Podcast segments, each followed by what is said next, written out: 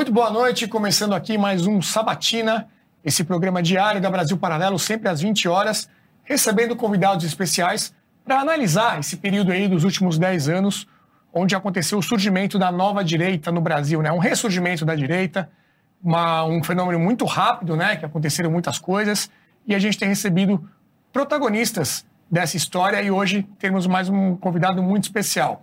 Falaremos dos 20 centavos, das manifestações pelo impeachment de Dilma Rousseff, o surgimento e a queda de Jair Bolsonaro e culminando nos atos do dia 8 de janeiro. A ideia é fazer uma análise, uma reflexão, entender o que deu certo e o que deu errado para projetar o que vem pelo futuro da direita no Brasil.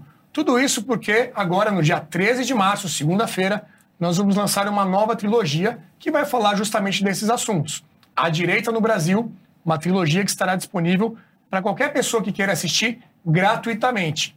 Basta você pegar o seu celular, apontar para o QR Code que está aqui na tela, fazer um cadastro e aí você vai receber por e-mail o link que dá acesso a essa produção. É importante fazer o cadastro, senão você não consegue acessar a este conteúdo. Lembrando que ele não estará disponível no YouTube, mas sim na plataforma da BP. Pode ser através do QR Code ou então no link disponível aqui na descrição deste vídeo. Lembrando que você tem que fazer o cadastro até domingo, senão depois você não consegue mais assistir gratuitamente. Para os nossos assinantes, nada muda, é só acessar a plataforma no dia 13 e assistir à direita no Brasil. A produção preparou um VT sobre esse lançamento que a gente assiste agora. De 2013 a 2023, relembraremos a trajetória da nova direita, os grandes momentos, os principais personagens, os erros e também os acertos. Conversaremos de forma franca com personagens que viveram essa história política na pele.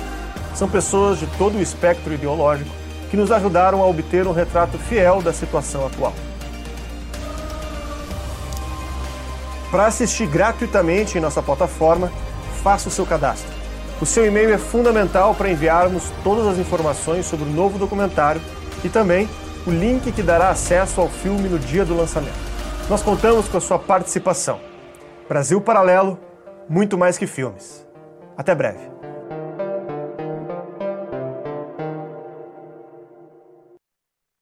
É isso aí, faça o seu cadastro, você tem até amanhã para poder assistir gratuitamente. Vamos apresentar aqui os outros entrevistadores desse programa de hoje. Flávio Barreto, diretor comercial da BP, boa noite. Boa noite, Renato. Prazer estar aqui novamente. É isso aí. Diego Rosa, nosso jornalista, roteirista aqui da BP. Boa noite, Renato. E Felipe Valerim, sócio fundador também da Brasil Paralelo. Boa noite, Renato. Boa noite, pessoal de casa. Um prazer estar aqui. Muito bem. Nossa convidada, Janaína Pascoal, muito obrigado por ter vindo. Eu que agradeço. Ela que é advogada, jurista, professora e ainda deputada estadual, né, Janaína? Por alguns dias, até terça-feira. Muito obrigado pela presença, doutora. Eu que agradeço o convite, uma honra. Muito bem. Primeira pergunta, doutora. É, a senhora Me chama foi... de Janaína. Janaína. Tira, tira, porque é mais fácil, então, fica mais próximo. Ótimo, ótimo. É. É, a senhora foi eleita em 2018 com mais de 2 milhões de votos, uhum. né, um recorde, é uma parlamentar mais votada da história do Brasil. Uhum. É, não sei se em algum momento você imaginava isso para a tua vida, enfim, toda a trajetória desses últimos anos que a gente estava comentando aqui, se era um plano que você já imaginava. Depois, é, foi sempre conhecida por falar o que pensa, né? não ter essa preocupação eleitoral, ou seja, qual que é o teu plano na tua relação com o Brasil, onde você se vê nesse debate público? Você tem algo planejado para o futuro? É, já era o que você imaginava? Fala para a gente um pouco aí, pessoalmente, como é que você então, se sentiu nisso tudo? É, eu, quando era pequena, eu já sabia que eu ia trabalhar pelo país. É, sempre tive uma paixão pelo Brasil. Paixão. Eu ouvia o hino, a criancinha já ia. E não tem militar na minha família, não tem político, era algo inato, vamos dizer assim. Então eu fui fazer direito no Lago São Francisco porque eu queria me preparar para ajudar o Brasil. Né? Mas eu nunca tive assim, olha, é assim ou é assado, né? o plano é este. Mas eu, eu decidi, muito jovem, entrar no Lago São Francisco, porque do Lago São Francisco né, saíram figuras muito determinantes para o país, e eu entendi que eu tinha que estar lá. Então, na verdade, não é que eu decidi estudar direito, eu, estu... eu decidi fazer largo. Tinha que né? ser São Francisco. É, e, eu, e foi muito cedo isso, foi uma decisão que eu tomei muito cedo, entendeu? E então, assim, a minha relação com o Brasil é uma relação de, de guardiã. É assim que eu me sinto, sabe? Observando quem está no poder, o que é que está fazendo, como é que está fazendo, por que é que está fazendo. Eu me sinto assim, um pouco guardiã. Tanto é que, independentemente de cargo, né, eu sempre acompanhei os, pro, os projetos legislativos, sempre tive interesse em, em, estar atualizada com as notícias, sempre procurei ouvir e ler vários veículos, porque eu entendo que é dessa pluralidade que você consegue ter uma maior proximidade da verdade. Né? Então, assim, eu sempre tive isso muito claro mas não necessariamente que ingressaria numa política partidária, numa política institucionalizada, entende? Uhum. E, e, essa tua pergunta é interessante, né? Você fala o que você pensa, independentemente de interesses eleitorais ou eleitoreiros. É, eu tento explicar para as pessoas, e isso nem sempre é simples, né? Que eu acabei entrando na política para poder falar o que eu penso. E que se eu precisar falar algo diferente do que eu penso para ficar na política, eu prefiro não ficar. Em certa medida, né, esse mundo da política partidária institucional está me espirrando. Uhum. Né, se a gente parar para refletir. Então, assim, eu lembro que as pessoas me aconselhavam. E, obviamente, os conselhos são dados conforme os objetivos e a mentalidade de quem dá. Né? Então, eu entendo que essas pessoas me aconselharam para o bem conforme o pensamento delas e o entendimento delas do que era o meu objetivo. Então elas diziam, Janaína, você não pode dizer isso, né? Você não pode fazer tal crítica, você não pode porque isso vai te tirar votos. Mas pô, essas pessoas não estavam me aconselhando equivocadamente. Elas estavam dando o conselho certo para o que elas entendiam que era o meu objetivo. Mas meu objetivo nunca foi me eleger, né? Meu objetivo era ter um espaço, é ter um espaço de livre manifestação, entendeu? Onde eu possa efetivamente colaborar para o meu país, porque os políticos, eu falo isso de maneira muito respeitosa, porque tive, estou tendo ainda, né, uma vivência muito, muito saudável, né, dentro da política. Mas os políticos, eles são capturados pelos próprios discursos que o elegeram, que os elegeram. Então eles ficam reféns é muito comum você conversar com um colega, o colega concordar com você no privado e no mesmo dia o colega sobe na tribuna e fala o contrário.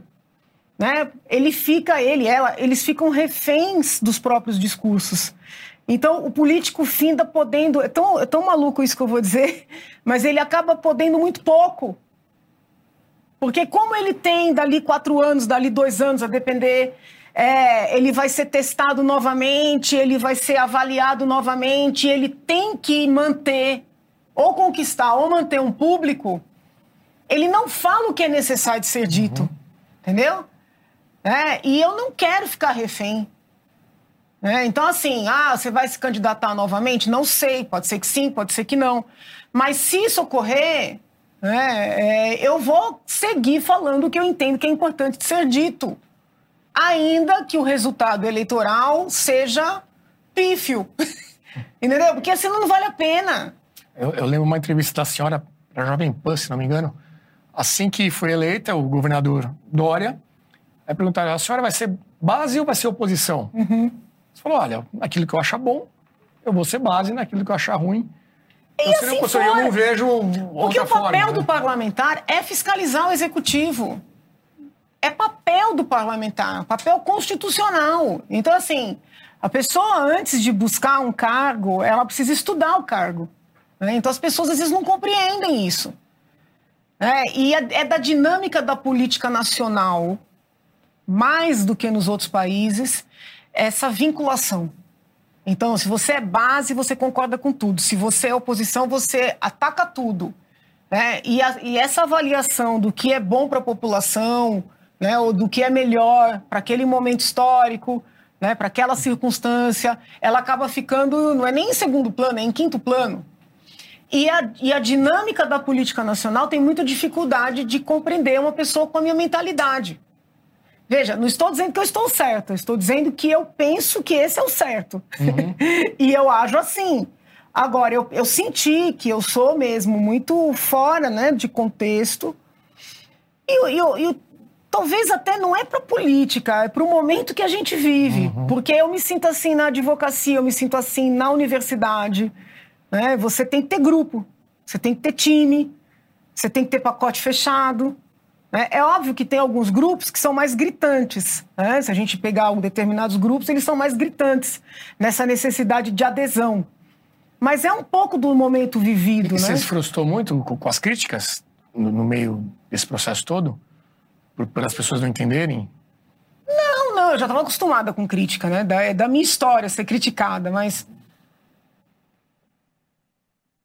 Não é uma frustração pessoal, eu tenho pena.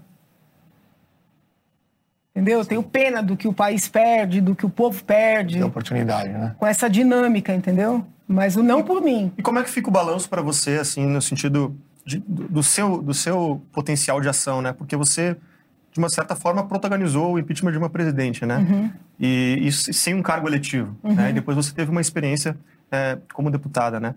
É, como é que você enxerga esse balanço, assim, de, de capacidade de, de ação mesmo, né? Pro, pro seu perfil, você... Olha, eu sou muito estudiosa, sou muito atenta, entendeu? É, o processo de impeachment foi um momento em que eu meio que entendi, né? Por que, que, eu, que minha- meus avós queriam que eu fizesse medicina. E eu era muito estudiosa, eu tinha condições, né? E eu decidi fazer direito por, por tudo que eu falei no princípio. E naquele momento eu, eu meio que compreendi, né? Foi um dos momentos em que eu vi com clareza, meu Deus, foi para isso. Porque eu peguei aquele sentimento que estava nas ruas e eu consegui materializar num instrumento, né, um instrumento com a possibilidade de. Porque é isso que às vezes eu, eu, eu explico para as pessoas, as pessoas não compreendem. Não, mas olha quanta gente tem na rua. Não importa se da esquerda ou da direita. Não, porque o povo quer. Tem gente na rua. É difícil essas pessoas compreenderem que entre você querer e ter muita gente na rua e se criar um instrumento e trabalhar um processo para viabilizar o resultado, tem uma distância enorme. Então ali foi um momento que eu me senti assim, eu me senti muito não importante, mas eu senti eu senti muito sentido, né? Eu vi muito sentido em ter cursado direito, porque eu consegui gerar, criar o instrumento, entende? É... Depois, no, no, no mandato, na condição de deputado estadual, eu precisei, vamos dizer assim, me reinventar. Por quê? Porque a minha área de atuação é o direito penal, né? Direito constitucional, direito penal, que é muito mais do âmbito federal. E de repente eu estou no estadual e eu preciso fazer a coisa acontecer. Né? E aí eu mergulhei em outras áreas, né? em outros desafios e entendo que consegui desempenhar, consegui implementar muita coisa, consegui barrar muita coisa ruim, né? É, mas assim, o mandato amarra. Isso as pessoas muitas vezes não têm consciência, o mandato amarra. Eu lembro que eu queria entrar com mandado de segurança para impedir que o falecido, saudoso prefeito Bruno Covas, que ele construísse um parque ali no, no Minhocão. Ele queria inviabilizar o Minhocão como via, né, de, de- como via de trânsito e construir um parque. E com todo respeito ao, ao falecido prefeito, eu não via sentido, não vejo ainda hoje. E eu decidi que eu ia entrar com mandado de segurança e eu, eu sempre mantive a minha OAB ativa, muito embora tenha eh, ficado com dedicação exclusiva para o mandato. E eu queria atuar como advogada numa causa, obviamente gratuitamente, em prol da população. Quando a Procuradoria da Assembleia, né, eu fui perguntar se eu poderia fazer isso, disse que eu jamais poderia fazer isso, que eu não poderia advogar numa causa vinculada a um mandato, eu me senti, assim, muito cerceada. Não pela, pela Procuradoria, que é excelente, pelo mandato, entendeu? Então, às vezes, e como eu gosto muito de cumprir regras, né, eu, eu sou cumpridora de regra. Se eu não concordo, eu questiono, eu processo, mas assim, eu, eu não sei fazer coisa no jeitinho, né? Muitas vezes eu quis fazer, né, não pude fazer porque o mandato não permitia. Então, o mandato, ele é, ele é um, um veículo de realizações, mas ele também é uma camisa de força muito grande, entendeu? Então, é tão interessante porque as pessoas falam assim, você está depressiva, você está deprimida, você está triste. E o meu sentimento é um sentimento, assim, há um tempo, né, de, de missão cumprida e, paralelamente, de alívio, porque eu vou ter, vou ter liberdade, né, para propor as causas que eu entender que devo propor, entendeu? Vai continuar fazendo isso. Não é, veja, o, depende. Eu, eu não faço nada para jogar para a torcida. né? Tudo que eu faço é muito amadurecido, é muito sério, entendeu? Não- não- então, o que eu quero dizer é o seguinte: é um sentimento de liberdade. Até para ajudar uma pessoa. Às vezes bate uma pessoa tão humilde na porta do teu gabinete com uma necessidade tão grande e- e às vezes você tem que dizer não para ajudar, para alguém não alegar que você está fazendo aquilo com intuito eleitoral, eleitoreiro, entendeu? Então, até para poder ajudar, você se sente mais livre. Diego? Janaína, é, trabalho de, de casa, né, de pesquisar para essa entrevista. Eu encontrei uma entrevista tua em janeiro do ano passado, onde você fez uma análise ali de um possível cenário eleitoral para as eleições presidenciais. É, a senhora chamou a atenção de que a esquerda viria forte. E para alguns isso não estava tão claro, né? E que a direita deveria se organizar numa espécie de frente ampla ou de resistência para impedir que o Lula voltasse ao poder. O fato é que o Lula voltou ao poder. E eu queria que você da sua opinião, assim, é, o que, que a direita falhou na figura ali do, da militância, de seus Ô representantes? Jesus, ou até a, a mesmo- direita só falhou, amigo. a direita começou falhando, né? Muito triste, né? Esse processo todo muito triste. Eu fui alertando, eu alertei muito antes.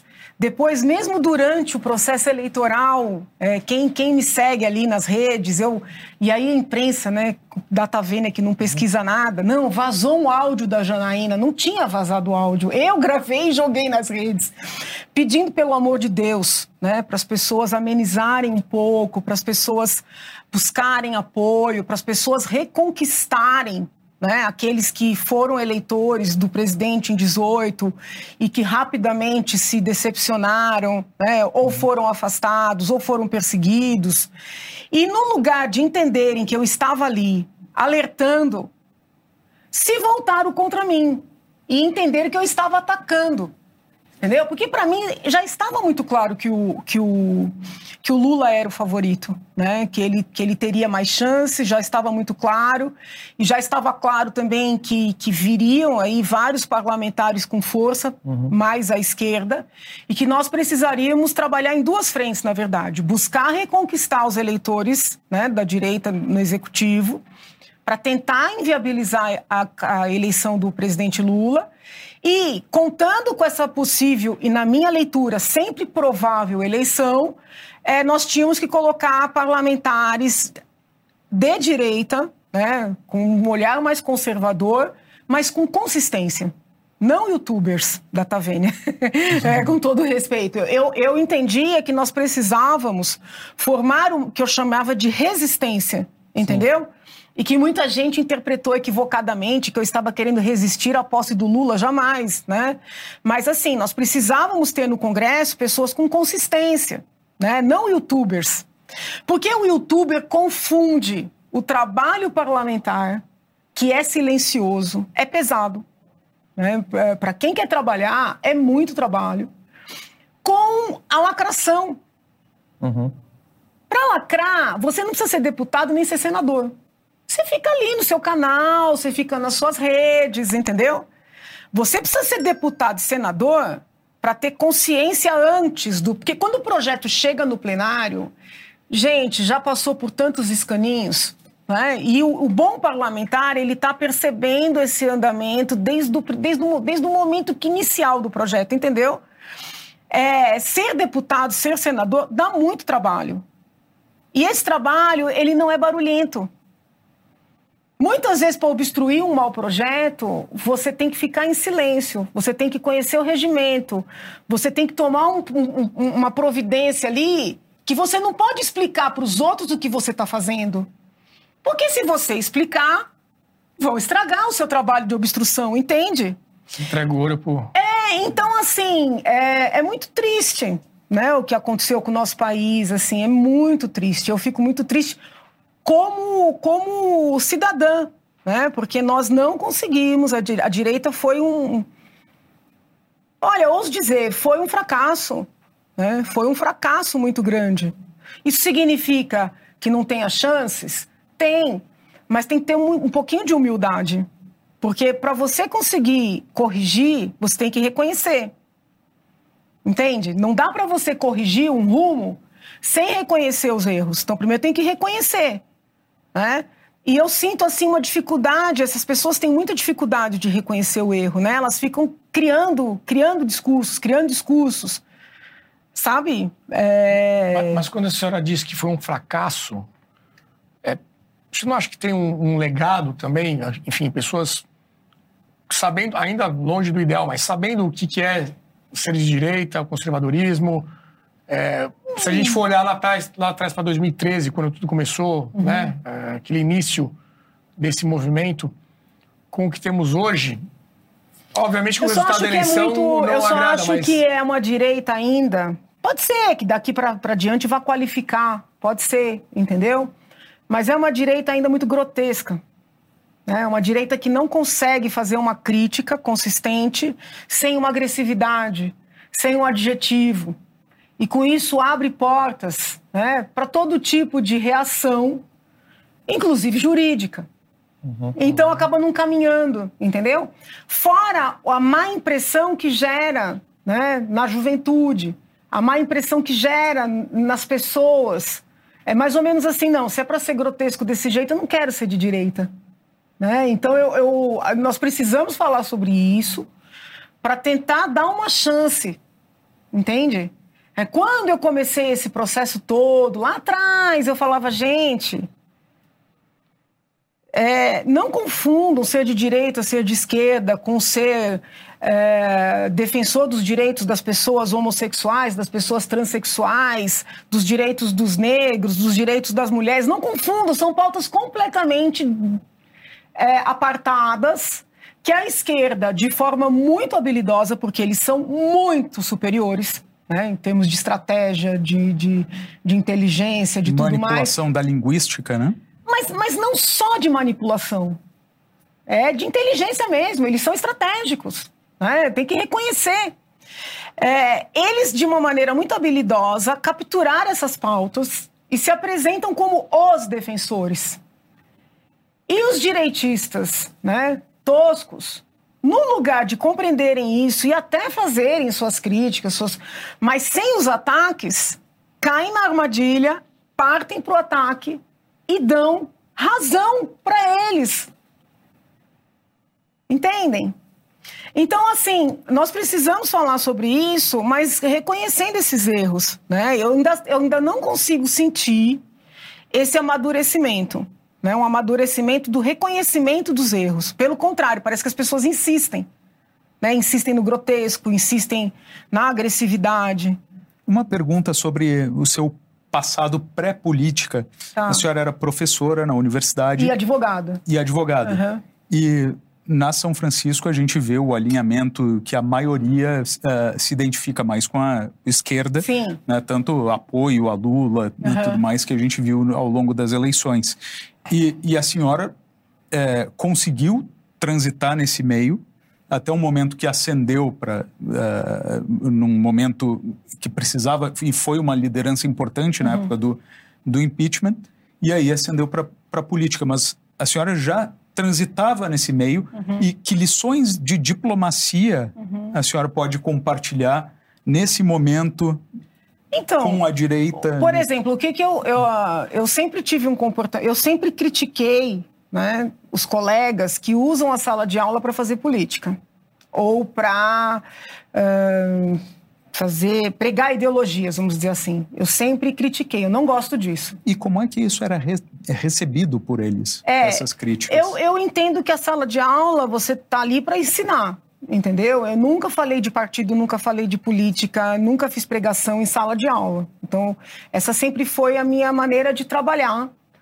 Agora, a, o, o, o, os nossos pilares, vamos dizer assim, eles acabam de alguma maneira aparecendo nas análises, tá? Então, tem alguns temas do direito penal, que é a minha cadeira, é, que por mais que você não queira, eles estão vinculados né, aos, seus alicerces ideológicos, aos seus pensamentos, aos pensamentos filosóficos e tudo mais. Então, o aborto. Né, se você for nas faculdades de direito hoje, na USP em especial, é como é uma verdade quase absoluta de que o aborto seria um direito fundamental da mulher. Né? Isso é falado em sala de aula, isso é escrito em livros. E eu era já, muito antes de pensar em impeachment, praticamente a única professora que abertamente dizia que não. Porque uma pessoa não tem direito fundamental sobre, sobre outra. É, é, e, e para poder exercer todos os direitos, o, o, o, direito básico é de nascer. Não é nem direito à vida, para não entrar nessa discussão quando é que começa a vida, é o direito a nascer. Entendeu? Para você poder exercer todos os demais direitos. Então, é uma leitura hoje considerada como uma leitura à direita ou uma leitura conservadora, mas é uma leitura que eu entendo como eminentemente jurídica. Né? Como é que me desconstruíam na universidade? Pegando todos os meus argumentos jurídicos e reduzindo a um argumento religioso.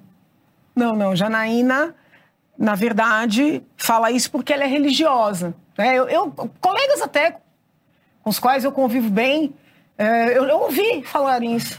Não, não, não, não vamos confundir argumento religioso. Eu nunca utilizei um argumento religioso em sala de aula. Eu não desmereço o argumento religioso, eu não desmereço, mas eu nunca utilizei uma fundamentação religiosa, né? Uh, outro tema, a lei de anistia. Tá? A lei de anistia, uh, no final do, do, do período militar, né, até para a possibilidade de uma reconciliação, houve a lei de anistia, que teve impacto para os dois lados. Quando veio o governo, o primeiro governo Lula, isso recrudesceu ou fortaleceu no governo Dilma, eles decidiram fazer todo um revisionismo, né? A, a, tal da Comissão da Verdade, e passou a ganhar força a ideia de que os crimes daquela época poderiam ser uh, investigados, processados, punidos, e apenas de um lado. Né? É, eu fiz todo um estudo da lei de anistia, inclusive do acórdão do STF, que foi um acórdão riquíssimo, com a participação de vários ministros e com visões de mundo diferente e, e diferentes. E o, o, o acórdão, no final, foi no sentido de que a lei de anistia vale. Né? Eu até escrevi um texto sobre isso, dizendo: olha, ou existe coisa julgada no Brasil ou acabou. E eu sempre defendi a vigência, a necessidade de respeitar a lei de anistia. Naquele ambiente, sobretudo na cadeira do direito penal, isso é muito mal visto, né? porque tem toda uma linha politicamente correta né? de abrir esses processos novamente, punir militares que tenham participado de torturas, de prisões arbitrárias, entende? Então, assim, uhum. ó, houve, houve uma conciliação nacional naquele momento. Talvez, talvez, se eu estivesse lá, não teria concordado, tá? Pode ser que eu não tivesse concordado com essa conciliação naquela época.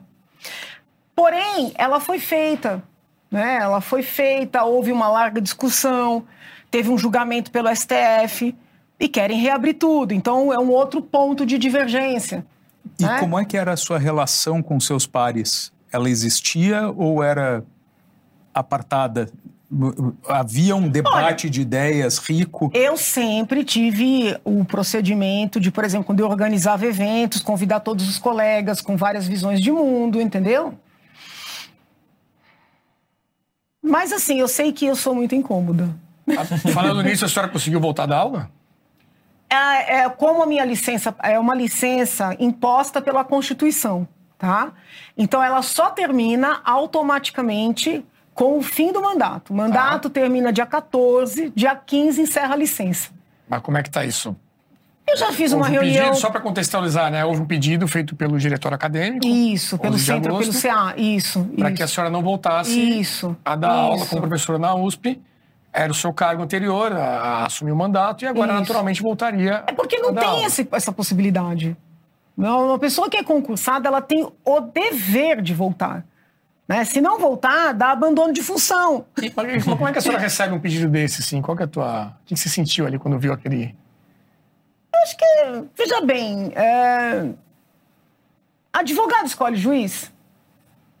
Advogado não escolhe juiz. Então, aluno não escolhe professor. Começa daí. É, numa, num ambiente que se diz plural, de uma universidade, é desejável que haja várias leituras né, do mundo, do direito. Então, me parece razoável né, que eles ouçam antes de decidir. É, então, assim, não, não, não vejo muito fundamento né, para essa manifestação, uhum. mas, assim, o, o já fiz uma reunião é, virtual, que hoje em dia a gente fala reunião, mas não foi presencial, né? Uhum. Com o diretor, com a vice-diretora, com o chefe do departamento. Então, a princípio, né, meu retorno está certo. É, eu queria aproveitar um gancho, você explorou um pouco disso, é, sobre é, essa inabilidade da direita de, ser críticas de maneira mais sofisticada, etc. Uhum. E dentro da própria direita, como é que você avalia isso, né? Porque uma das acusações do, do governo Bolsonaro e de várias lideranças é de serem extremamente resistentes à crítica, né? Uhum. Sempre tinha um pouco daquela narrativa, é, talvez por essa, é, essa, essa, esse risco de, de, de, da volta do PT, né? Era uma uhum. narrativa que se tinha muito, né? Não pode criticar senão o PT volta e tudo uhum. mais. Então tinha um pouco dessa sensação, assim, de não uhum. podemos perder esse espaço que foi duramente é, conquistado e tal. Você acha que isso, de fato, atrapalhou a capacidade do governo de fazer uma autocrítica e talvez até conquistar os votos que faltavam para uma reeleição? Você acha que isso foi um fator determinante ou... Não, eu, o, o que me intriga nesse governo que acabou foi essa dinâmica de, desde o princípio, eles criarem uma ficção de que eles estavam para ser derrubados. Isso me intriga muito. Porque, por mais que eu seja crítica né, a várias decisões do STF, e sou. Sou crítica né, ao, ao, exagero, vamos dizer assim, de intervencionismo no governo do Bolsonaro, e falei isso em várias entrevistas nas minhas redes, é, nas mais diversas searas, a gente pode até depois detalhar. Mas eles criaram uma dinâmica estranha.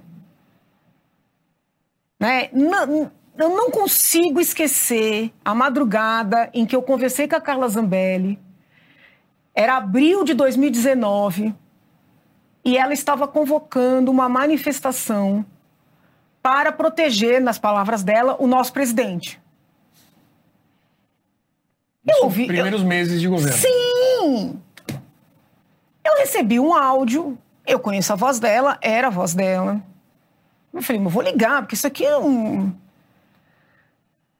Aí era uma convocação, porque querem tirar o nosso presidente, querem derrubar o nosso presidente, nós precisamos ir para as ruas. Isso era, não tinha três meses, quatro meses de mandato. Eu liguei para ela, era uma madrugada. Não, não, é espontânea. Eu falei, não é espontânea, porque o áudio é você convocando. Não, mas é necessário. Eu falei, mas é necessário por quê? Quem é que quer derrubar o nosso presidente? Se ele tomou posse agora, não tem três, quatro meses. Não, é que você não sabe, você está em São Paulo, a gente aqui sabe. Bom, eu falei, isso está errado. Por quê? Primeiro que manifestação é coisa de oposição, não é coisa de quem está na situação.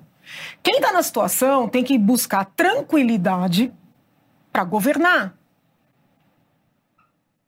Eu falei, ô Carla, quando estávamos do outro lado, né, buscando impeachment, buscando punição de quem cometeu corrupção, havia sentido manifestar.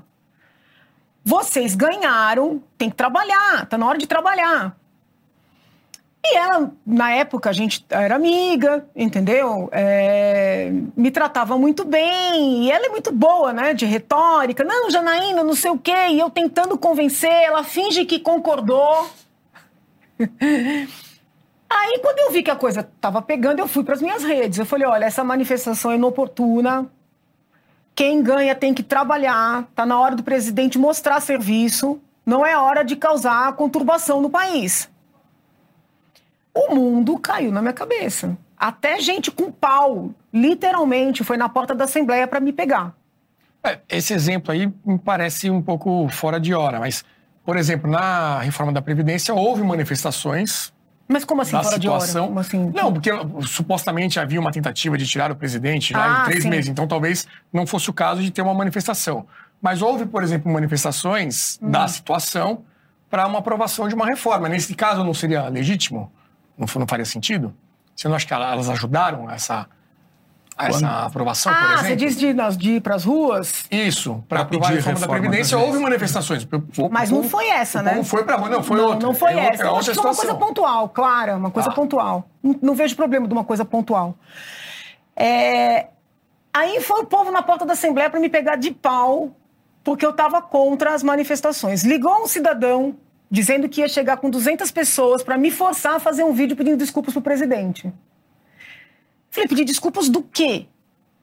Não, que a senhora tem que apoiar os atos. Eu falei, eu não vou apoiar a insanidade. Aí, pouco tempo depois, fizeram as tais barracas lá dos 300 na porta do STF. É da democracia manifestar? É, mas qual era o interesse daquilo? Não havia uma coisa específica. Ah, vai ter um- uma votação. Não, era o nada. Era contra o STF. Aí aquele bando de louco soltando fogos em frente pra cima do STF. Eu, eu pergunto agora, o tempo passado, né? Lula presidente. O que a direita ganhou com aquela palhaçada toda? Porque aquilo é palhaçada. O que, que a direita ganhou? Pra mim, passa na minha cabeça que alguém pagou para aquela palhaçada toda acontecer, entendeu? Para aniquilar com qualquer qualquer credibilidade na direita, entendeu? Aí começa uma coisa louca. E, na- e- e porque querem derrubar, porque o sistema não, não é confiável, porque assim, eles criaram um caldo de cultura que gerou uma reação. Você acha que a origem foi. A culpa foi deles. A culpa foi deles, não tenho dúvida. Eu não tenho dúvida, eu não perdoo. Eles destruíram o meu trabalho. A culpa foi deles. Você, você chegou a comentar em alguma situação que essa queda de braço do Bolsonaro com o STF é, era uma espécie de, de teatro, assim, né? Você é, afirma essa opinião hoje ainda? É, e, e por quê? Eu acho que se o presidente efetivamente quisesse fazer algo com relação ao Supremo, ele teria buscado quadros consistentes em vários momentos, né? Inclusive para concorrer ao Senado. Né? É é duro a gente falar assim porque parece que é, mas assim não dá para comparar em termos de estabelecer um diálogo respeitoso, mas consistente com o Supremo, a Janaína Pascoal e o astronauta. E em outros estados aconteceu a mesma coisa. O presidente escolheu a dedo pessoas que não têm condições, podem ser boas pessoas, podem até fazer um bom mandato, mas que não têm nenhuma condição de fazer resistência ao chame-se do que quiser, né? A gigantar do STF, ao ativismo, qualquer coisa. Ele escolheu a dedo. Por quê?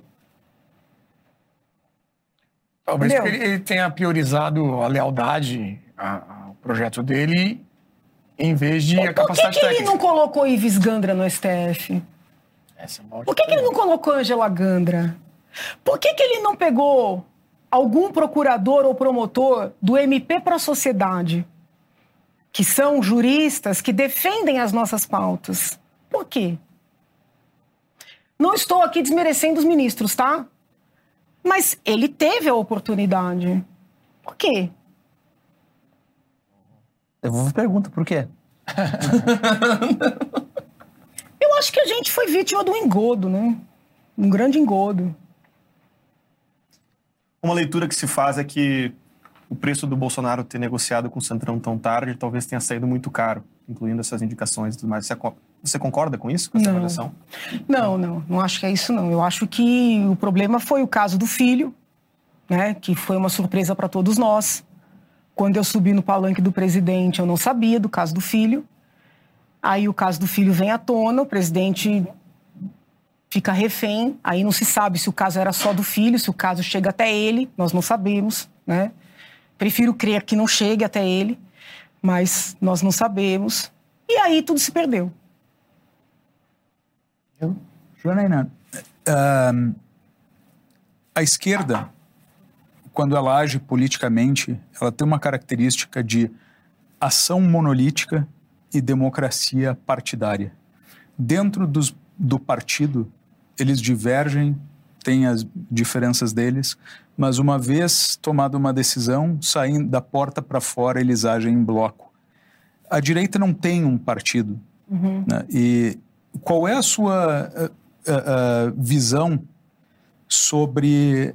Uh, de repente, a direita não lavou muita roupa suja na, fora de casa e isso teria dado uma impressão de desunião, o que pode ter dado margem para uma exploração política da, da própria contra a própria direita? Olha, eu não posso também é, dizer que eu sou 100% certo, né? que eu deveria ter feito críticas. Isso aí muitas pessoas me disseram, é, mas vamos dizer assim, portas fechadas, entendeu? Então eu não, não estou aqui tirando né, minha responsabilidade eventualmente.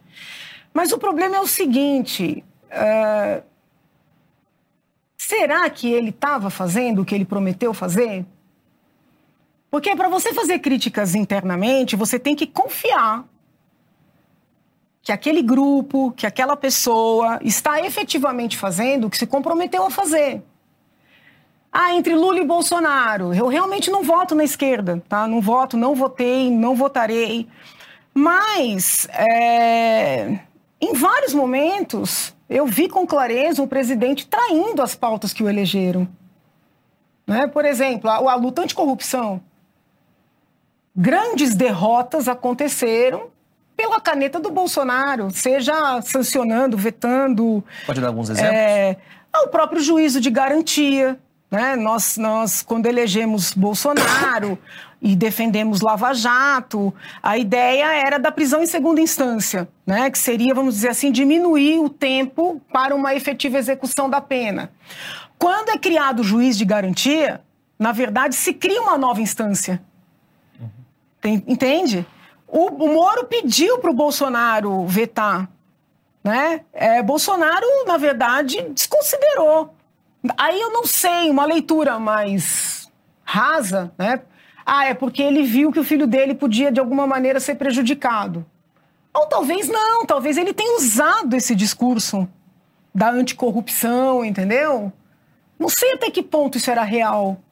Não sei. Agora a gente tem aí essa investigação das joias, vamos ver o que isso vai mostrar. Né? Não tem uma opinião formada. Do que a senhora viu até agora, alguma conclusão? O caso é grave. O caso é grave. O caso é bem grave. Então pode ser que nós tenhamos aí até surpresa. Porque assim, vejam bem. Muitas pessoas perguntaram, Janaína, até recentemente, né? Você acha que tem motivo para prender o presidente? Você acha que tem motivo para deixar o presidente inelegível? Por esses discursos dele, que eu entendo que foram equivocados, que, que na verdade, muito responsáveis pela derrota, é, e eu sempre podem resgatar. Eu sempre disse não. Não tem motivo nenhum para prender o presidente, não tem nada penal envolvendo o presidente. Podem resgatar, coisa de 10 dias, 20 dias atrás. Agora, essa história das joias é estranhíssima. A depender, pode ter motivo para prisão, sim. Uh, quando a senhora fala de não avançar com as pautas de campanha, era a senhora vê uma má fé do então presidente ou uma incompetência de articular politicamente para que elas avançassem? Eu não sei, porque houve um movimento assim muito deliberado de afastar quaisquer pessoas que pudessem trazer para o governo dele alguma consistência, entendeu? Houve um uhum. movimento de afastamento, né? Vários apoiadores, assim, que tinham alguma condição de participar, eles passaram a ser afastados, perseguidos. Eu vou te dizer, por exemplo, meu, meu gabinete sempre foi muito enxuto, né? muito enxuto. Eu tenho hoje, estou finalizando o mandato, estou com cinco assessores, contando o gabinete e a liderança. É algo que eu acho que historicamente nunca aconteceu. E eu acho que o número máximo de assessores que eu tive no gabinete ao longo do, do mandato foram nove. Quantas pessoas passaram pelo seu gabinete? Eu não fiz a conta, mas muitas pessoas. As parcerias não deram certo. Né? Não deram certo, às vezes por, por, pela minha maneira de ser, às vezes pela maneira da pessoa, às vezes porque a pessoa. Mas você não afasta um colaborador difamando. Você senta com a pessoa e fala: olha, infelizmente não deu certo. Às vezes fica uma mágoa de parte a parte. Mas existe um cuidado, né? De você dizer: olha, não deu certo. A gente é até amigo, mas não dá para trabalhar junto. Às vezes você não consegue trabalhar com um parente, não é? Eles têm uma dinâmica de afastar difamando. E aproveitando. Por exemplo, o Major Olímpio, né? Falecido, Major, foi enterrado como traidor sem ser. Mas e aproveitando uh, nessa linha, a senhora quase foi vice-presidente, né? Foi cogitada para ser vice-presidente. Eu falei enterrado, mas eu não sei se ele foi cremado, tá? Eu digo, ele mas faleceu. É, ele Sim. faleceu e até hoje é chamado de traidor sem ser. Porque a briga dele com o presidente foi porque ele queria fazer a CPI da Lava Toga. E o, o senador Flávio mandou tirar a assinatura. Quando ele não obedeceu o senador, o presidente ligou. Isso é fato histórico.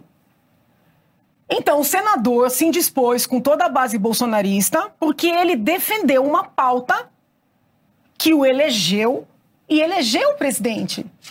Percebe? Uhum. Mas eles não conseguem, assim, ah, não, separou, brigou, teve. Não, eles têm que difamar. Então tem que vender para a população que, que, que aquela pessoa é traidora. Aconteceu isso na ocasião em que a senhora foi cogitada para ser vice-presidente do. Foi um processo muito pesado ali, né? Foi mais de um mês ali de amadurecimento, de parte a parte. O próprio presidente foi muito correto comigo naquele período. Nós conversamos várias vezes, pessoalmente, por WhatsApp, por telefone. É, ele queria já anunciar que eu seria vice lá na, na convenção do PSL em, no Rio de Janeiro. Eu falei para ele, presidente, o senhor é difícil, eu sou mais. eu acho melhor a gente se conhecer primeiro, entendeu? O senhor entender como eu penso. Né? Por isso que eu fiz aquele discurso muito contundente na frente de todo mundo, no Brasil, para o Brasil inteiro. Porque eu falei, é necessário que as pessoas entendam quem eu sou, o que eu penso e que eu não estou disposta a. Lógico, você está disposto a dialogar, a ponderar, a temperar, mas eu não estou disposta a rasgar, como o Fernando Henrique disse que rasgava os livros que escreveu, eu não. Né? O que eu escrevi eu não rasgo. Ah, você pode mudar de opinião? Todos nós podemos, mas eu não rasgo, eu não, não, não volto atrás, entendeu? A, a senhora já fez algum exercício de como teria sido caso fosse realmente vice? Eu acredito que num primeiro período teria sido quase impossível, porque eu, eu demorei muito para compreendê-los.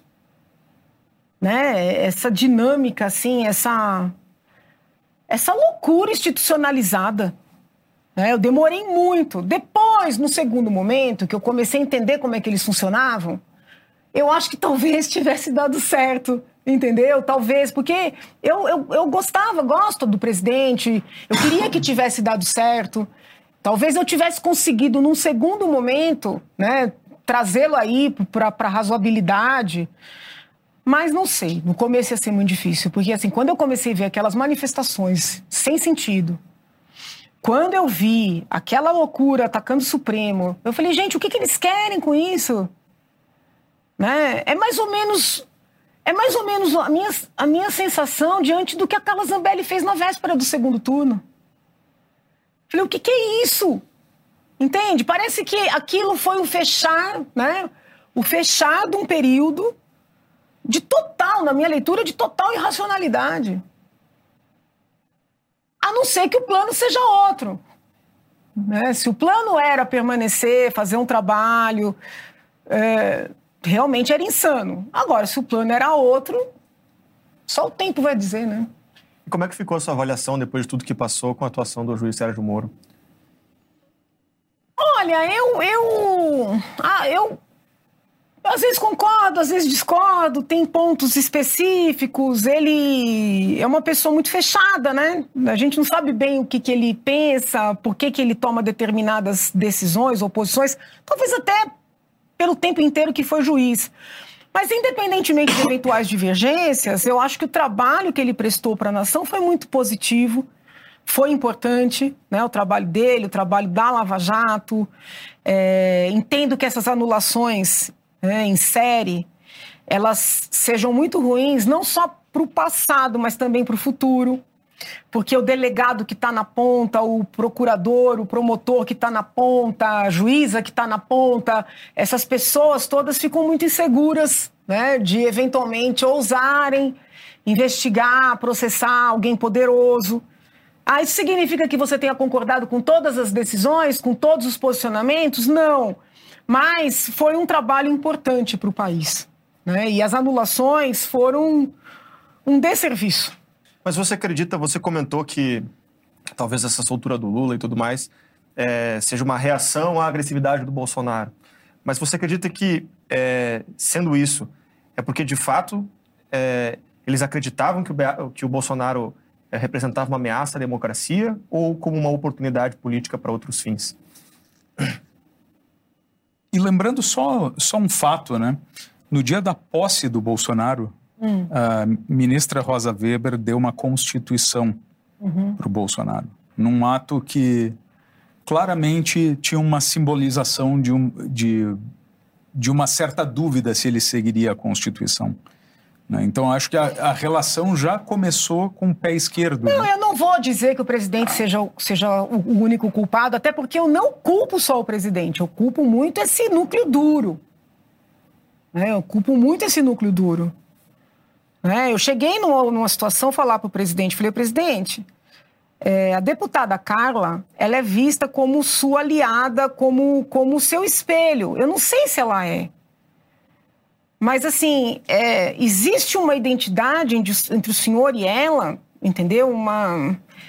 Que as pessoas olham a deputada Carla e veem o senhor. Então, quando ela fala com a gente, a gente acha que é o senhor que está mandando falar. Mas eu não sei.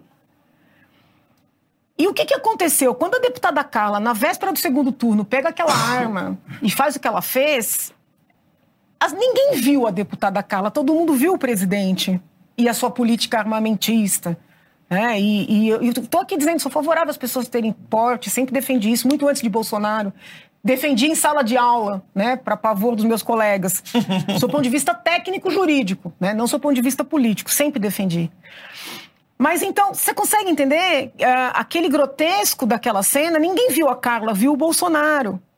Ela criou uma simbiose com ele e outras figuras criaram também. E o presidente, não sei se por diplomacia, por medo de perder apoiadores, ele deixou. Entende? Ele deixou. A tua pergunta, Janaína, você acha que tinha um interesse político nisso? Eu não tenho como afastar. Mas que havia medo, havia. E eu te digo que havia, porque eu conheço muitas pessoas que fizeram campanha para o presidente em 2018, foram para as ruas comigo pedir voto para o presidente e que não votaram nele, algumas anularam, outras votaram no presidente Lula de medo. Sabe? Então, é, não é, não dá para dizer que não houve esse medo. Houve esse medo. Janaína, é, você comentou aqui algumas vezes, não, eu sou uma cumpridora de uhum. leis, de normas, então eu posso até não concordar, mas eu tenho que seguir o que está no papel. Você foi autora do pedido de impeachment, né, uhum. da peça que embasou todo o processo de impeachment da Dilma e já afirmou algumas vezes que não viu tanto problema, ou pelo menos minimizou as críticas ao fatiamento uhum. do impeachment. Ou seja, a presidente ela foi afastada do cargo, uhum. mas não perdeu os direitos políticos, uhum. apesar disso estar ali uhum. expressamente uhum. escrito na Constituição. Você não acha que deixar passar algo como isso acaba abrindo a porteira para outras interpretações criativas da, da Constituição? Não. Então vamos lá. E isso é um problema vamos que... Vamos lá, vamos separar a, tá. a argumentação. Eu, na condição de advogada, ali fazendo a acusação da presidente, da ex-presidente, eu pedi o, o máximo, o máximo do que estava ali previsto. Perda do cargo, perda dos direitos políticos. Deram uma parte. Uhum, Na minha o. É, o principal. Então, estratégia de advogado. É melhor garantir o principal do que querer brigar e colocar tudo em risco. E fiquei revoltadíssima quando algumas figuras muito conhecidas foram recorrer daquela decisão, colocando o risco, criando o risco de uma anulação. Então, esse é uma, um aspecto, tá? Posicionamento advocatício, vamos dizer assim. Tá. Só ponto de vista jurídico, se você pegar os meus livros e entrevistar qualquer aluno meu, você vai saber que eu defendo o princípio da legalidade como um limite máximo para o Estado incidir na vida do indivíduo. Eu não vejo o princípio da legalidade como, como algo que seja um espelho, tá? tá até na minha tese de doutorado isso. Hum. É, eu vejo como o limite máximo. Isso significa o quê? Que juiz nenhum, e no caso ali o Senado era o juiz, pode aplicar uma pena acima da máxima. Mas ele pode aplicar uma pena aquém da máxima, uhum. tá? Então, do ponto de vista jurídico, eu não vi né, esse problema todo que as pessoas viram. Hum. E vou além. O ministro Lewandowski, desde o primeiro momento, e quando eles fizeram aquela. Não sei se você vai lembrar, teve toda uma discussão no Supremo sobre o rito né, que, o, que o impeachment seguiria. O ministro Lewandowski, em vários momentos, ele pegou o procedimento do júri como paralelo para seguir ali no processo de impeachment. E no júri, é, você tem quesitos. Não necessariamente você tem que responder sim a todos, entende? Então eu não vi, não vejo que ali estivesse um, um problema de verdade, né? nem do ponto de vista jurídico, do ponto de vista estratégico. Então, eu queria matar, no Mesmo sentido figurativo, então, é. Quem, que, quem foi lá recorrer. Quando eu vi os recursos, falei, Jesus Cristo, Supremo pode usar isso para anular todo o nosso processo? Entendeu? O risco que se criou com aquilo. Entendi. Bom, não corra o risco de perder o novo lançamento da Brasil Paralelo. Agora, no dia 13, segunda-feira, estaremos lançando A Direita no Brasil. Três episódios para você reviver toda essa história, fazer sua análise, entender o que deu certo, o que deu errado, com entrevistas com as pessoas que viveram essa história. A doutora Janaína estará lá também presente. Para você assistir gratuitamente, basta apontar o seu celular para esse QR Code aqui na tela, fazer o seu cadastro e aí você vai receber por e-mail todas as informações e também o link para assistir a essa produção que estreia agora na segunda, pelo QR Code ou pelo link que está na descrição aqui deste vídeo. Vamos falar sobre os erros e acertos e pensar o que tem para o futuro da direita no Brasil e como isso poderá ser desenhado daqui para frente. A produção preparou um VT que você assiste agora. Das manifestações pelos 20 centavos em 2013 ao 8 de janeiro de 2023. Nosso novo documentário vem para responder uma pergunta incômoda. Afinal, existe um futuro para a direita no Brasil? A trilogia estreia no dia 13 de março no streaming da BP para todo o país. E agora temos uma grande novidade. Diferente das produções anteriores que eram lançadas exclusivamente para os assinantes no aplicativo ou gratuitamente no YouTube, essa será a primeira vez que faremos um lançamento gratuito em nosso próprio aplicativo. Desenvolvemos a tecnologia necessária para isso e iremos veicular gratuitamente por tempo limitado dentro da nossa própria plataforma. De 2013 a 2023, relembraremos a trajetória da nova direita, os grandes momentos, os principais personagens, os erros e também os acertos. Conversaremos de forma franca com personagens que viveram essa história política na pele. São pessoas de todo o espectro ideológico que nos ajudaram a obter um retrato fiel da situação atual. Para assistir gratuitamente em nossa plataforma, faça o seu cadastro. O seu e-mail é fundamental para enviarmos todas as informações sobre o novo documentário e também o link que dará acesso ao filme no dia do lançamento. Nós contamos com a sua participação. Brasil Paralelo, muito mais que filmes. Até breve.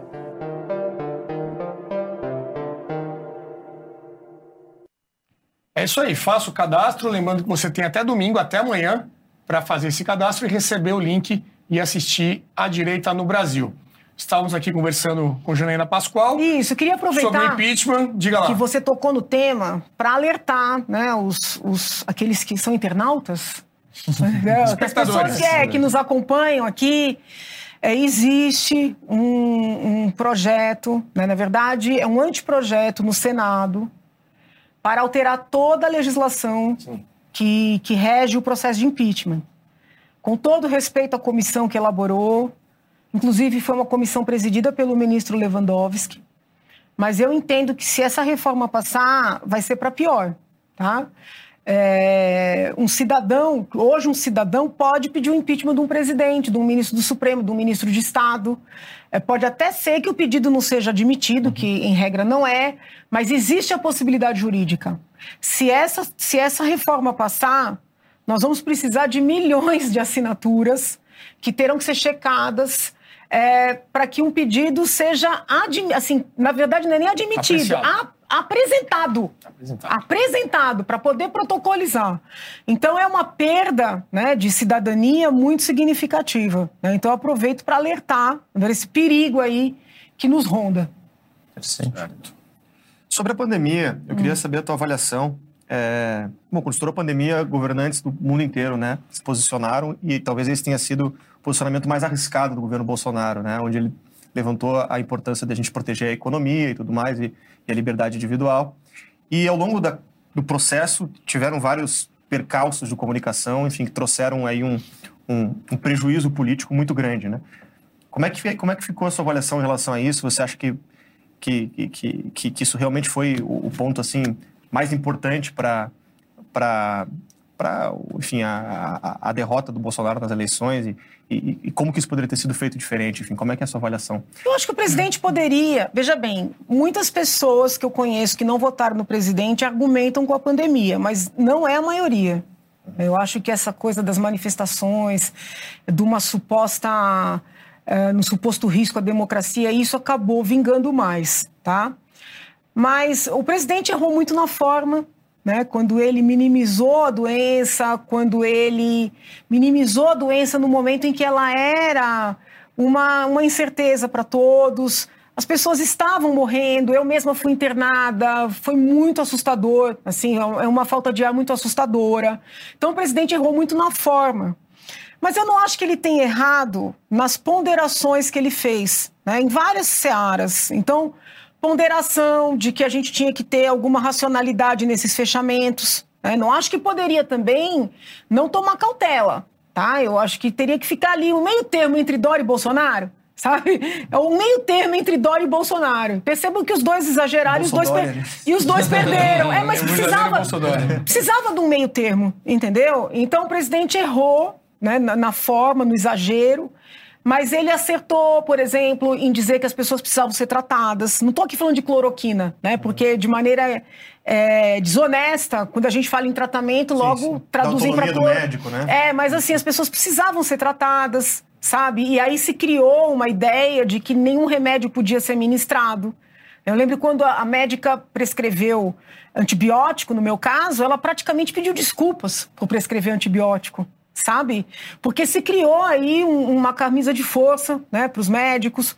Os questionamentos que o presidente fez, eu, eu, eu vejo assim, uh, desestimular a vacinação, não, porque ele mesmo se vacinou. É, mas disse, né? Os documentos dizem, não sei. Mas assim, questionar, né? Querer que as empresas uh, fossem e sejam transparentes, sobretudo com relação a efeitos adversos, isso foi adequado. Né? Se o presidente tivesse tido uma outra forma, talvez nós tivéssemos até atravessado isso tudo de outra maneira, entendeu? Então, ele errou, mas no meio do, dos erros ali, ele teve acertos também, eu reconheço isso. Eu reconheço. E acho que o Brasil precisa entender que ciência se faz com discussão. Né? Ciência se faz com, com, com questionamento, ciência se faz com transparência, é, nos outros países, as pessoas podem falar de eventuais efeitos adversos, é, não existe uma imposição tão ferrenha. Então, eu acredito que a gente ainda tenha que rever muita coisa nessa seara. Uh, a campanha do presidente Bolsonaro, lá em 2018, é, ela foi como um candidato antissistema. Né? Uhum. E quando ele começou a governar, o primeiro ano dele foi aquela impossibilidade de fazer avançar as, as pautas. Uh, e ele só conseguiu avançar as pautas a partir do momento que ele começou a articular com o Centrão. A senhora acha, então, que foi uma. Uh, apesar disso, né? É, talvez se ele não tivesse sido candidato como um antissistema, ele não teria sido eleito, né? Então, qual, não, presidente... qual a senhora acha que era uh, o caminho a ser seguido para nem gerar na largada, uma animosidade com as instituições e permitir uma governabilidade sem abrir mão ele da... teria, olha, até falei outro dia sobre o Lula, né? Que ele vai ter que segurar os loucos dele, que o Bolsonaro não conseguiu. É, o problema não foi falar com o Centrão, não falar com o Centrão. O problema foi que houve assim uma perda, né? Do, do, ele perdeu completamente o controle. Então, quando ele começa a permitir que a base dele persiga apoiadores, eu, eu cheguei uma vez a comparar o bolsonarismo com o stalinismo. Porque eu não vejo o bolsonarismo perseguindo a esquerda. Perseguindo, não. Eu não vejo bolsonarismo, bolsonarista indo nas redes das, das deputadas de esquerda e, e, fazendo o que fizeram, por exemplo, comigo. É, mas com quem foi apoiador e quem defende de verdade as pautas, né, o que eles fizeram foi assim. Foi esmagar. Não tem outra palavra. Entendeu? Então, assim, eu entro com muita. Eu tenho muitas dúvidas da, da, da até que ponto eles realmente defendem essas pautas que eles dizem defender, sabe? Porque foi uma agressividade. A faz uma distinção entre o presidente e esse entorno, sempre. Mas entendendo. o problema é que ele nunca, veja bem. Quando a gente tem um cargo, e obviamente eu não posso comparar uma deputada estadual com o presidente da República. Quando a gente tem um cargo, é, muitas vezes você tem assessores que acabam falando em seu nome e às vezes até colocam em confusão. Mas você tem que estar atento. Né? Porque é muito fácil falar, não sabia. O Lula a vida inteira falou que não sabia. Vamos ver como é que vai ser agora, né? não sabia. Ah, não tem nada a ver comigo, fui traído tal. Mas, poxa, foram situações reiteradas, situações públicas, discursos públicos. Muitas vezes ele estava do lado. Ele nunca repreendeu. Ele nunca disse: olha, não, esse tipo de fala eu não admito, esse tipo de prática eu não admito. Então, para quem está do outro lado, ele está, na verdade, gostando. Ele fica na dele e os seguidores dele fazem o serviço, que é muito a dinâmica da esquerda. Entendeu? É uma dinâmica muito parecida. Né? Eu, eu tenho falado que a gente está, infelizmente, num pêndulo do mal, né? É um pêndulo do mal. É óbvio que cada eleitor, cada cidadão vai fazer ali as suas ponderações e vai ver quem é o menos ruim, que infelizmente esse é nosso karma. É o karma do brasileiro é votar no menos ruim. Mas assim, é muito duro, né? É um pêndulo do mal. Diego? Janaína, é, pergunta um pouco mais jurídica agora. A gente falou da importância da Lava Jato. É, foi um, um, braço importante né, na construção dessa nova direita que a gente está tratando aqui. O problema é que alguns analistas dizem que a Lava Jato ela pode ter tido um legado ruim, negativo, digamos assim, por conta dos, dos, dos supostos excessos uhum. do, juiz, do, juiz, Sérgio Moro, na, principalmente naquela questão do vazamento dos áudios, né? E que esses excessos poderiam ter sido determinantes na soltura agora do Lula, e né, se candidatou e se elegeu. Como que você enxerga essa análise? Você concorda? É, eu, eu ouvi né, o que veio a público. Não tive acesso aos autos, mas assim, eu ouvi os diálogos, li né, as transcrições. Eu não consigo achar que eles seriam suficientes para essas anulações, tá? Porque nós vemos muito que no próprio Supremo existe um, um contato muito estreito entre os ministros, alguns advogados. Então, é, não consigo achar que seria suficiente. Mas em sala de aula, né, se, eu, se eu precisar né, dar um conselho para os meus alunos ou para os operadores do direito que estão né, nos acompanhando, tem que evitar tem que evitar, porque efetivamente o nosso processo é o processo acusatório, né? onde tem que haver ali um, um distanciamento, uma separação da parte que acusa para a parte que julga.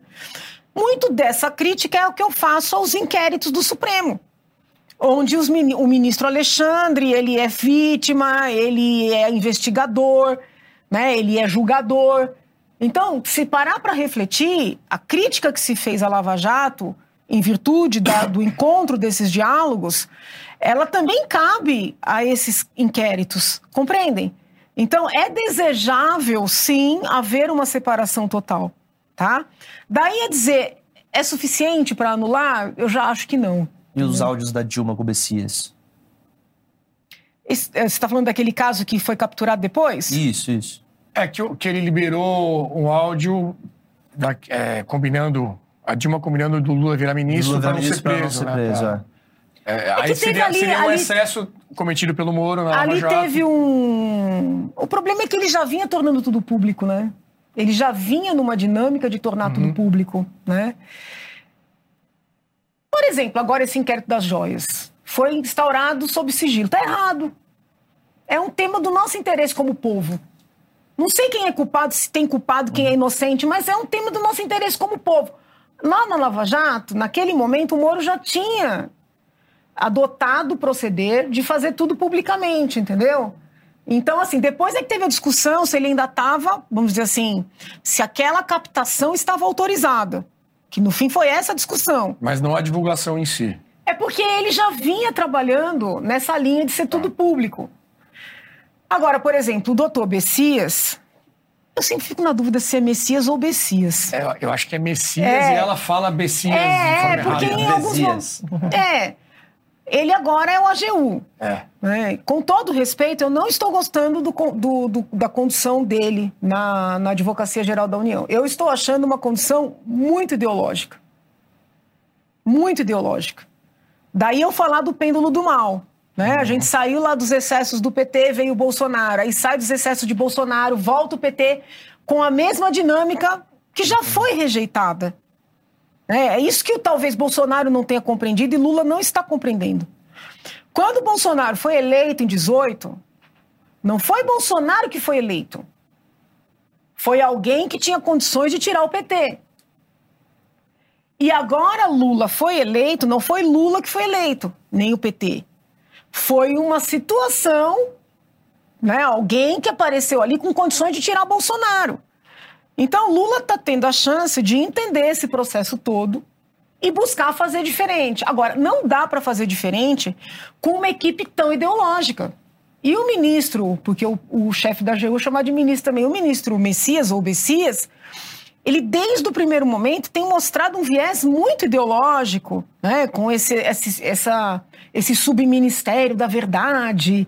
São várias, eu tenho É. visto todos os, todos os atos que ele vem eh, publicando, né? E são todos muito ideológicos, nada muito ali na linha do que é o trabalho da AGU. Nesse tema, Janaína, de definição do que é verdade, né, o que é mentira, existem muitos perfis que estão sendo colocados em inquéritos de fake news, é, antidemocráticos, é, inquéritos que estão no, no STF e tudo mais. E fala-se muito de a criação de uma regulamentação, né, a famosa regulamentação das, das mídias sociais, dos meios de comunicação, e que há uma, uma- um temor por censura que isso pode vir a, a trazer. O que, que a senhora acha juridicamente né, de uma tentativa? Justifica-se que é para evitar fake news e que é para trazer mais tranquilidade nesse sentido. Juridicamente, o que, que a senhora acha que pode acontecer e, e os instrumentos que existem para evitar os problemas que isso pode trazer? Eu tenho uma visão bem minoritária nessa seara, tá? Minoritária e comparando com, com todas as correntes. Eu penso o seguinte: é, a liberdade de expressão de manifestação não dá direito a tudo. Não dá direito a tudo. Diferentemente do que alguns alegam.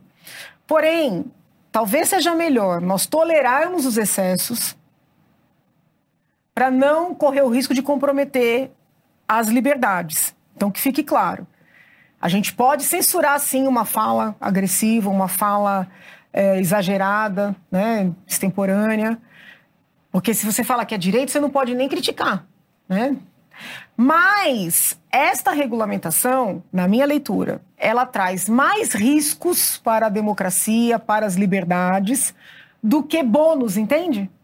Então é melhor tolerar os excessos e tentar trabalhar com eles em outras esferas que não a esfera penal, do que, do que abrir, do que abrir essa, essa margem. Tá? Eu sou contra esse projeto que está em tramitação. O que eu já analisei, né, que é um que já está há um bom tempo, mas estão tentando criar um outro aí. Eu sou contra. Eu acho que a gente não tem que, que, que, que entrar nessa Não seara. mexeria em nada do que temos hoje. Não, o que eu, o que eu defendo, se- sempre defendi, por exemplo, às vezes você tem uma situação de um- Pelo horário, eu acho que não vai ter tanta criança, né? Mas você tem aí alguns materiais na internet que são muito prejudiciais às crianças. Ensinando comportamentos que podem ser até suicidas. né? Existem sites aí na Deep Web, e não só na Deep Web, é, de estímulo à pornografia infantil, né? estímulo à pedofilia. Eu sempre defendi que esse tipo de material fosse tirado de maneira imediata. E muita gente era contrária, inclusive na faculdade, por entender que isso fere a liberdade de expressão, a liberdade de manifestação. Eu não vejo assim. Agora, eu acho intrigante que há alguns anos atrás se discutia a retirada de um material pernicioso como esse. E agora as mesmas pessoas que discutiam a retirada desse tipo de material querem que tire um tweet, um, uma postagem no Instagram imediatamente. Sabe? Uhum. Então, assim, o que, que mudou? Aí sim eu acho que é uma perseguição à direita. Uhum. Porque a própria eh, criação da terminologia fake news, ela nasce quando a direita ascende ao poder. Entendeu? Aí eu vejo como, como uma, uma perseguição da direita. Uhum. Janaína, uma das figuras que foram muito importantes na construção desse novo pensamento de direita aqui no Brasil foi a figura do professor Olavo de Carvalho. Eu nunca vi a senhora falar nada sobre a figura dele. Curiosidade. Então você, você não pesquisou. O que, você pensa sobre ele? O que, você. O professor Olavo. É, assim. O professor Olavo, eu falei várias vezes, tive alguns embates com ele. É, o professor Olavo ele tem uma obra muito boa obra que a maioria não leu. Uhum. Né? Então, o professor Olavo ele é muito mais conhecido pelos vídeos, pelos xingamentos, pelas brincadeiras, né? do que pela obra. Se fosse conhecido pela obra, talvez a gente tivesse uma situação melhor.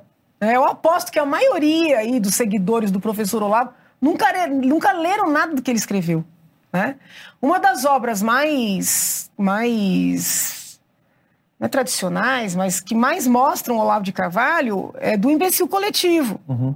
É, de certa forma, ele criticou tanto o imbecil coletivo da esquerda e acabou, coitado, criando um imbecil coletivo do Bolsonaro, dele.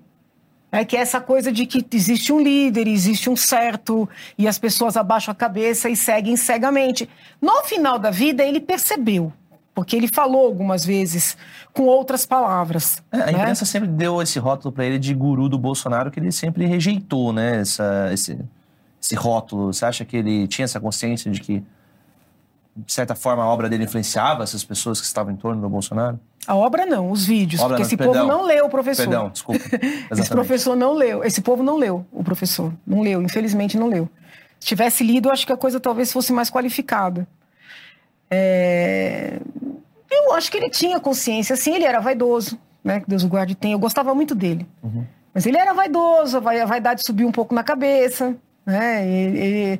Ele, foi muito perseguido, foi muito execrado, né? Teve que sair do país, muito competente, muito corajoso.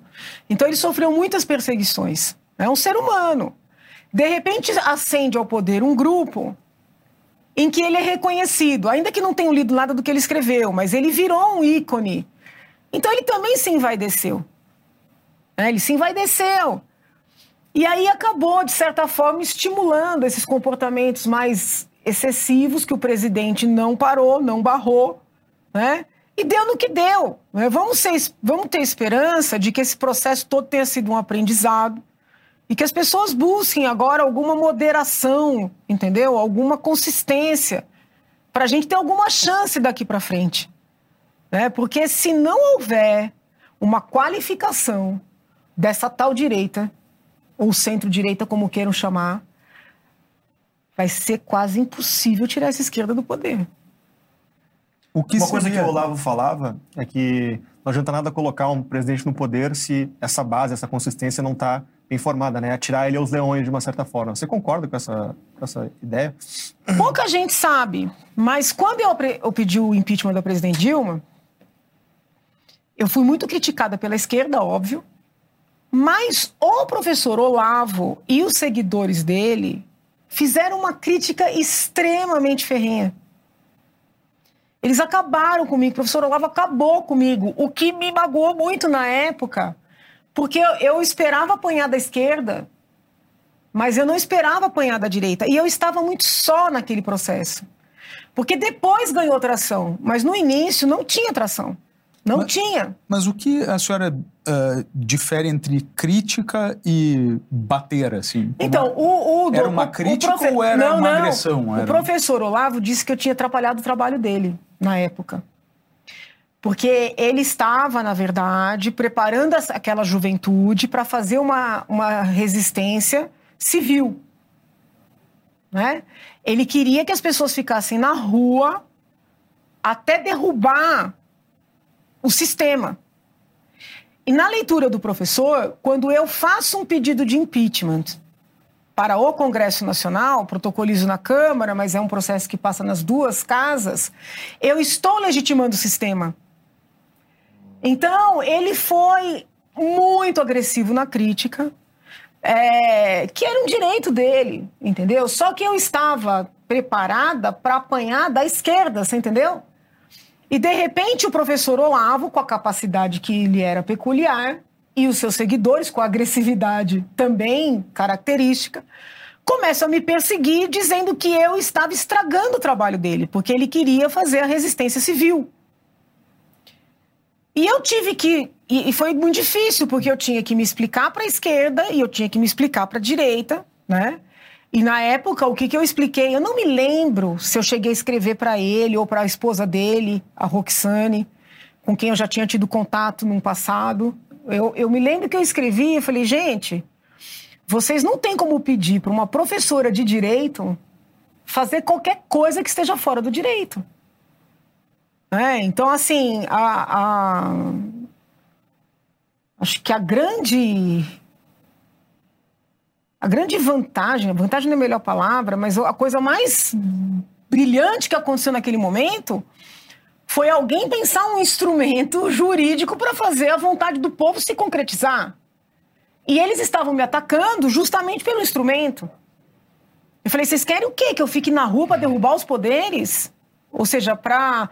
E eles queriam refazer. Pode reparar como essa direita ela fala muito em reforma constitucional, nova constituinte.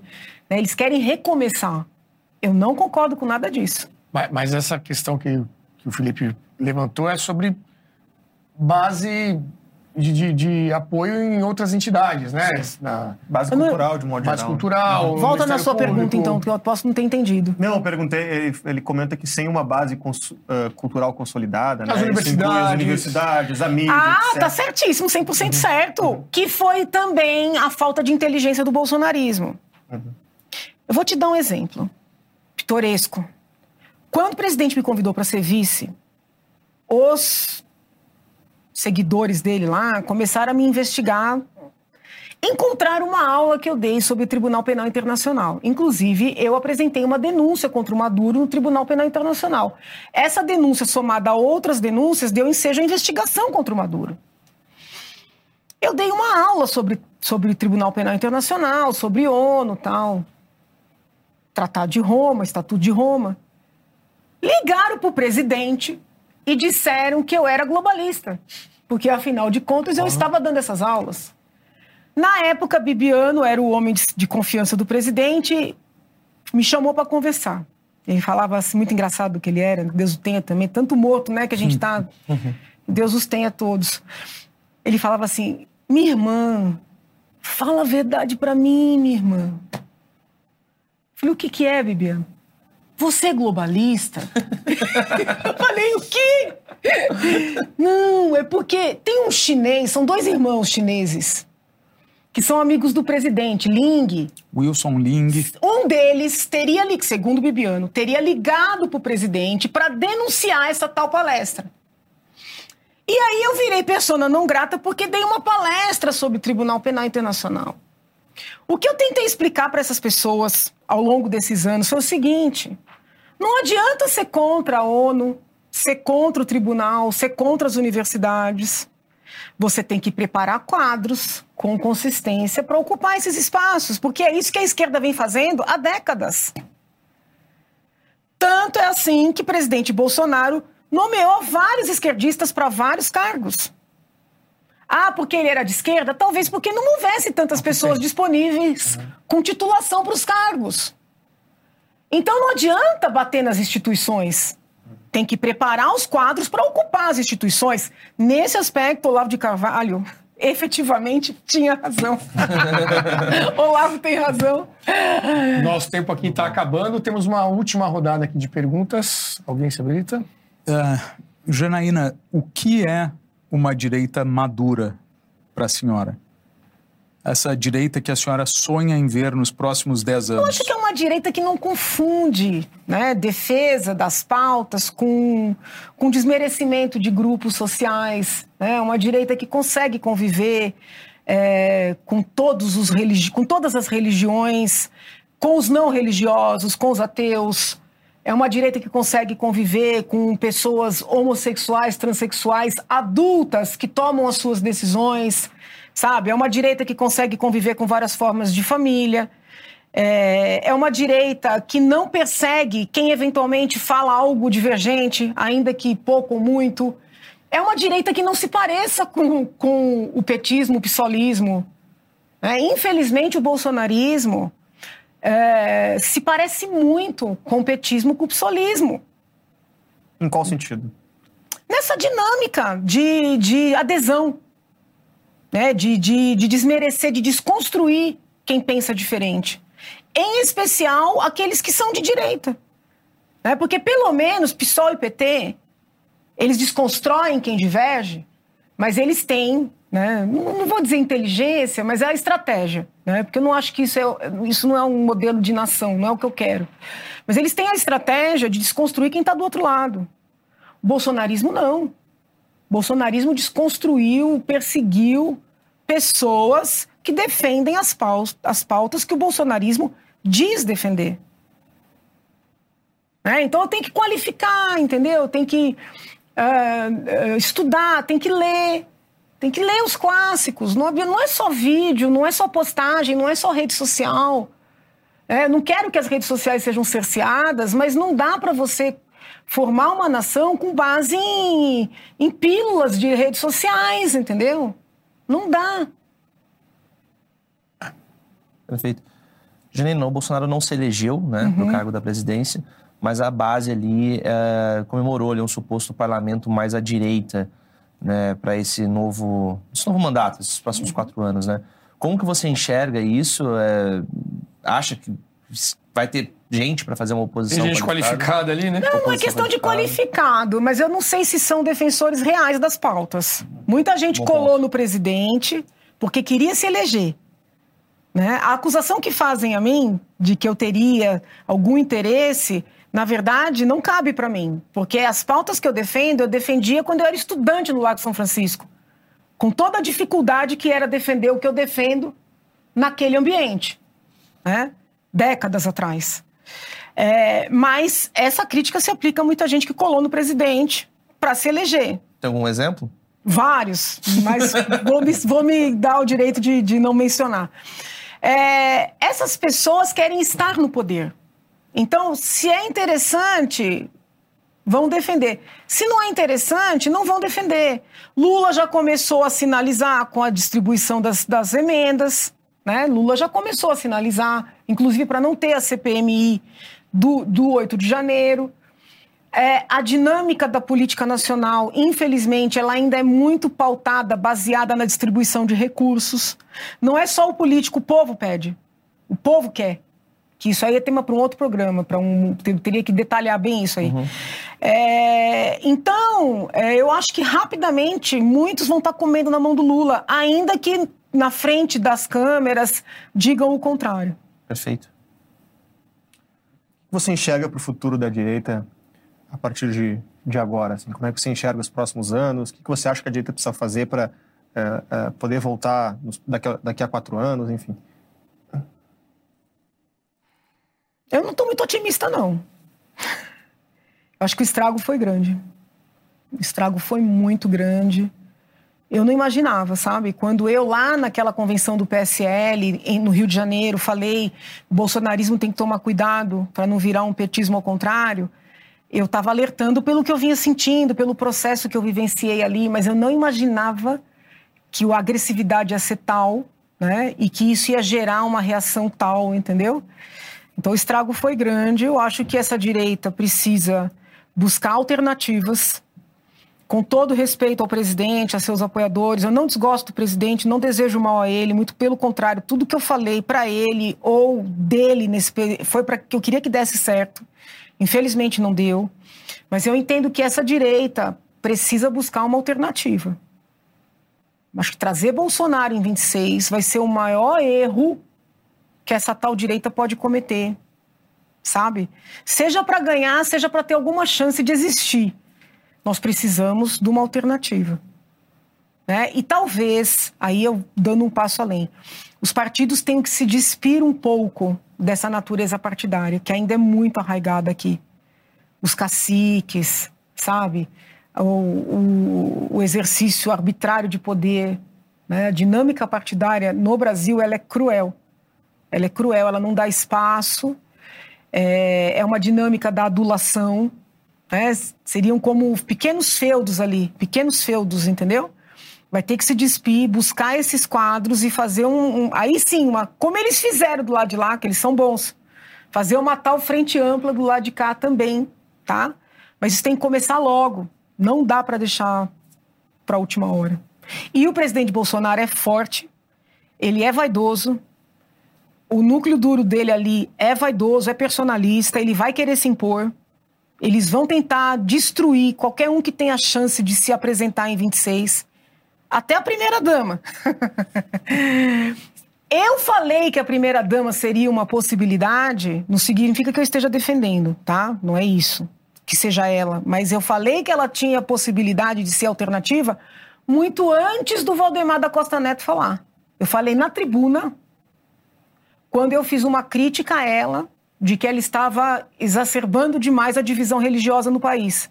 Que foi um outro caso né, que me gerou um desgaste enorme uh, junto à direita. É, eu falei, eu falei, essa mulher tem carisma, essa mulher é uma alternativa em 26. Isso já está incomodando o núcleo duro do presidente. Entendeu? Zema vai incomodar, Tarcísio vai incomodar, todas as possibilidades vão incomodar e eles são duros na, na, no trabalho de destruição. Muito bem, Janaína, muito obrigado pela tua presença aqui com a gente, foi muito boa a conversa. Teu recado final aí, então, para os nossos espectadores. É, eu peço que as pessoas não se, não se contaminem aí, que eu estou um pouco pessimista. eu acho que a gente tem que ter fé no nosso país, trabalhar pelo nosso país. É, nós temos que nos preparar, as crianças têm que estudar, entendeu? É importante buscar vários veículos de informação. Né? É, tem um livro muito interessante do Bobbio, que é Nem com Marx, nem contra Marx. Né? Então, que você tem que ler, tem que ler autores de esquerda, autores de direita, sabe? Formar a sua concepção. A gente precisa de gente. Né? Tem espaço para todo mundo. Falta gente qualificada para muitos cargos. Acaba a gente colocando pessoas que, infelizmente, não têm condição. Né? E aí o resultado é ruim para todo mundo. Então vamos criar né, esse, esse corpo aí para ocupar os espaços né, no futuro próximo e, e, e, que sejam pessoas democráticas. O que é ser democrático? É aceitar de verdade, no coração, né, que as pessoas são diferentes, pensam diferentes, têm direito de estar, de participar, de conviver, entendeu? É, isso tem que, ser, tem que ser sentido. Não adianta só falar. Né? As pessoas falam muito, falam muito de democracia, mas não é ainda um valor real na nossa sociedade. A esquerda e a direita. Muito é bem. isso. Muito obrigada pela oportunidade, pelo espaço. Flávio Barreto, obrigado. Muito obrigado. Diego, Valerim. Obrigado. E obrigado a todos vocês que nos assistiram aqui. Amanhã tem mais, às 20 horas. E não se esqueça, para você assistir A Direita no Brasil, essa trilogia que estreia na segunda-feira, dia 13, basta se cadastrar apontando o seu celular aqui para esse QR Code e aí você vai receber todas as informações e o link que dá acesso a essa nossa nova produção, que vai falar muito de tudo isso aqui que nós discutimos hoje. Pode ser pelo QR Code ou pelo link na descrição desse vídeo. Não perca tempo, você tem até domingo apenas para fazer esse cadastro e assistir de graça. Se você já é assinante, não tem segredo, é só acessar a plataforma na segunda-feira, dia 13. Muito obrigado e até breve. Por que tantos rachas internos na direita vieram a público? Houve algum responsável por enfraquecer o movimento? O legado deixado pela Operação Lava Jato e pelo governo de Jair Bolsonaro foram positivos para o país? Para responder essas perguntas, decidimos produzir um dos nossos documentários mais importantes. Dez anos depois do início de tudo, entendemos que era necessário examinar o caminho percorrido para extrair lições e aprender com os erros. E processos como esse não são fáceis de serem enfrentados. A mentira cria raízes profundas e até mesmo na mente daqueles que dizem defender a verdade. Mas uma coisa é certa: roupa suja se lava em casa. E o cesto da direita está cheio de roupa para ser lavada. Das manifestações pelos 20 centavos em 2013 ao 8 de janeiro de 2023. Nosso novo documentário vem para responder uma pergunta incômoda. Afinal, existe um futuro para a direita no Brasil?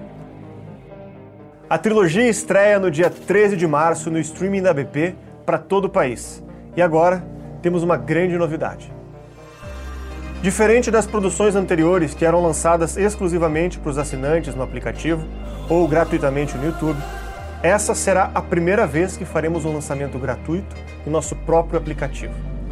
Desenvolvemos a tecnologia necessária para isso e iremos veicular gratuitamente por tempo limitado dentro da nossa própria plataforma. De 2013 a 2023, relembraremos a trajetória da nova direita, os grandes momentos, os principais personagens, os erros e também os acertos. Conversaremos de forma franca com personagens que viveram essa história política na pele. São pessoas de todo o espectro ideológico que nos ajudaram a obter um retrato fiel da situação atual. Para assistir gratuitamente em nossa plataforma, faça o seu cadastro. O seu e-mail é fundamental para enviarmos todas as informações sobre o novo documentário e também o link que dará acesso ao filme no dia do lançamento. Nós contamos com a sua participação. Brasil Paralelo, muito mais que filmes. Até breve.